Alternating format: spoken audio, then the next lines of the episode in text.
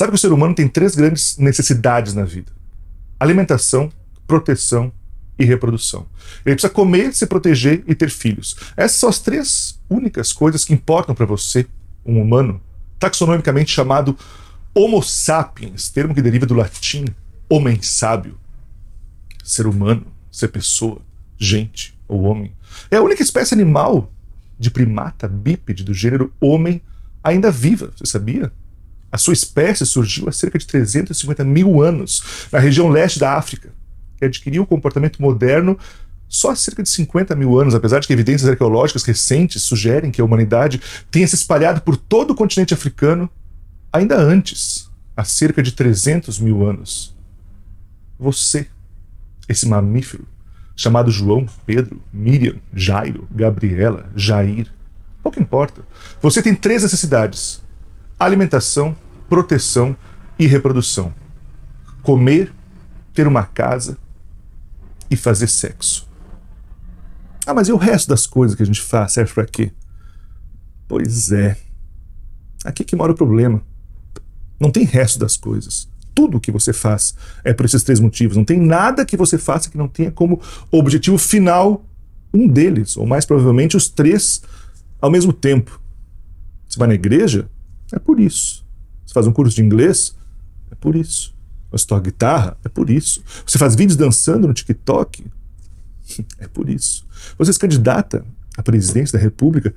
Também é por isso. Todo e qualquer movimento seu tem por objetivo te manter vivo. E para se manter vivo, você precisa de alimentação, proteção e reprodução. Claro que hoje não é tão difícil, né? Tem um mercadinho aí perto da sua casa com tudo que é tipo de comida. Tem carne, cerveja, pão, macarrão, queijo importado, tem umas coisas veganas, umas coisas orgânicas. Tem um apartamento que você mora que ele não é tão grande, mas pelo menos você não passa frio e nem morre devorado por um leão no meio da noite. Você não pode ter muitos filhos, porque a coisa está feia, né? a escola particular está caríssima. Mas um pelo menos até que dá. Então tá. Até que tá de boa. Não é como antigamente, que se você tivesse fome, tinha que ir pro meio do mato caçar um javali ou subir numa árvore enorme para pegar uma fruta, que você tinha que cagar na grama, dormir ao relento, morria aos 15 anos de idade, e às vezes tinha que batalhar até a morte com outro macho do seu bando para poder tentar procriar com aquela fêmea que você estava de olho. Nossa, hoje é bem mais fácil. Hoje é de boa. Acontece que o ser humano tem dentro dele um negócio que não, não aceita o de boa. Até porque por muito tempo da nossa história, ser de boa era muito longe de ser suficiente. Você podia até encher sua caverna de comida, mas se em três dias ela acabasse ou apodrecesse, não tinha garantia alguma que ia conseguir caçar mais, que ia ter animais por perto, ou que você ia sobreviver àquela caça. Sempre foi tudo ou nada. Ou você tem toda a comida para assim ficar tranquilo e relaxar, ou nunca vai ser suficiente. Não dá para confiar na falta. A gente tem esse algo dentro da gente, esse instinto deslocado, que manda pegar tudo. É melhor já fazer o máximo de filho também. Vamos sair por aí distribuindo cria para se garantir. É mais gente para caçar, para plantar. E se eu morrer cedo, deixa meia dúzia aí cuidando das coisas. Precisa de um abrigo maior também. Caber a criançada toda. Mostrar aqui na rua quem é que manda. Vamos que vamos. A gente quer mais. A gente quer é tudo. Só o tudo pode nos encher a barriga. Pois é. Esse é você. Mas teve um dia em que o ser humano resolveu chamar a turma para conversar e disse: Olha, vamos deixar de ser trouxa. Ao invés de cada um por si aí se matando para sobreviver, vamos juntar, vamos unir as forças. Só a nossa turma aqui e a gente vai viver junto, vai dividir as coisas, vamos fazer um acordo. Se a gente trabalhar junto, pode sair de ser uma espécie meia-boca se escondendo de predador o dia inteiro para o topo da cadeia alimentar. Sabe aquele papo de coach? Mas, claro, em troca, cada um também vai ter que fazer a sua parte, né? Tem um preço, que é você baixar sua bola. Não vai dar mais para viver nesse esquema de querer tudo o tempo todo. Você quer ter filho? Beleza, mas agora a gente vive junto. Segura a sua onda. Não vai dar para sair por aí engravidando quem vê pela frente. Toma um banho frio e relaxa. Está com fome, quer comer? Tá, mas assim, pode ser que você não tenha tanto quanto queria.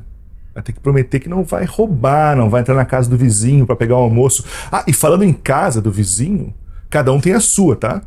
Não gostou da sua, eu vou pedir que você fique de boa. Não dá mais para invadir a casa do amigo e tomar conta da porrada. Fica na sua.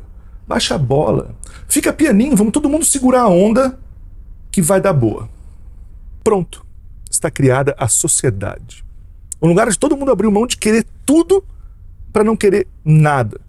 Para alguém de fora dizer como você deve agir em absolutamente todas as instâncias da sua vida. O que você deve estudar, como deve se vestir, como deve falar, como deve se comportar, dirigir, comer, fazer sexo, morrer, quanto desejo, quanta falta, tudo. Tudo tem regras que você precisa cumprir para fazer parte desse rolê. E olha que deu certo, hein? Quando você viu, sua espécie já estava mandando no mundo inteiro e nos arredores do mundo. Só custou mesmo é abrir a mão de ter tudo. Até porque, claro, não dá para ter tudo, né? Se tem 100 bananas para 50 macacos, mesmo que todos queiram todas, ou eles vão ter que ser no braço para ver quem pega mais, ou vão ter que dividir. E todo mundo vai ter que ceder. Não tem jeito. E a sociedade é assim feita de gente que teve que ceder, de gente reprimida e ressentida, que tem que todo dia negar os seus desejos e fingir que está tudo bem para caber no grupo. A política, inclusive, nada mais é que o processo de decisão coletiva de como será essa distribuição dos desejos entre os membros do bando. A política é a gestão dos desejos. Até porque, convenhamos, essa distribuição aí ficou mal feita pra caralho. Porque todos querem tudo. Todo mundo segue sendo metralhado pelo desejo. Mas tem uns que ficaram com pouco e outros que ficaram com muito. Uma maioria que abriu mão de tudo e ficou só com uma, às vezes nenhuma banana, enquanto outros poucos ficaram com um monte. Mas como eles pegaram tanto? Olha, por diversos motivos. Pode ser por terem desrespeitado as regras, mas de modo geral, por terem sido eles mesmos os caras que inventaram as regras desse nosso acordo esdrúxulo. Sabe como é? Se quem manda cria as regras, vai fazer o jogo deixando eles ali, mandando.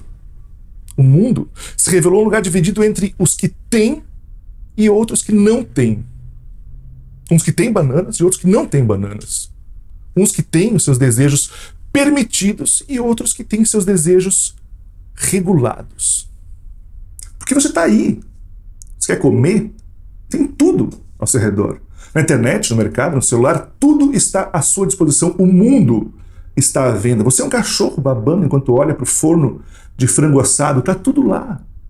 E tudo é o que você mais quer, mas você não pode. Você vai ter que se contentar com o que dá, só para matar a fome. Aquela marca mais baratinha. Você quer proteção e abrigo? Ó, oh, tem umas casas top na beira da praia, banheiro de hidromassagem, piscina no telhado, aquelas de fundo infinito, heliporto, geladeira que faz gelo sem você pedir, a luz acende a casa quando você bate palma. Tem umas casas que são top. Só que você não vai poder. É uma pena. Mas tem esse apartamento aqui, bem bacana. 50 metros quadrados a 25 km do seu serviço, por dois terços do seu salário. O que você acha? Bom demais, né? Você quer trepar pra caralho? Pra pelo menos sentir vivo? sentir que está deixando alguma coisa para esse mundo, nem que sejam espermatozoides interrompidos seu caminho por uma camada protetora de poliuretano. Calma lá, amigo. Tem uma lista aqui de motivos para te convencer a não fazer isso.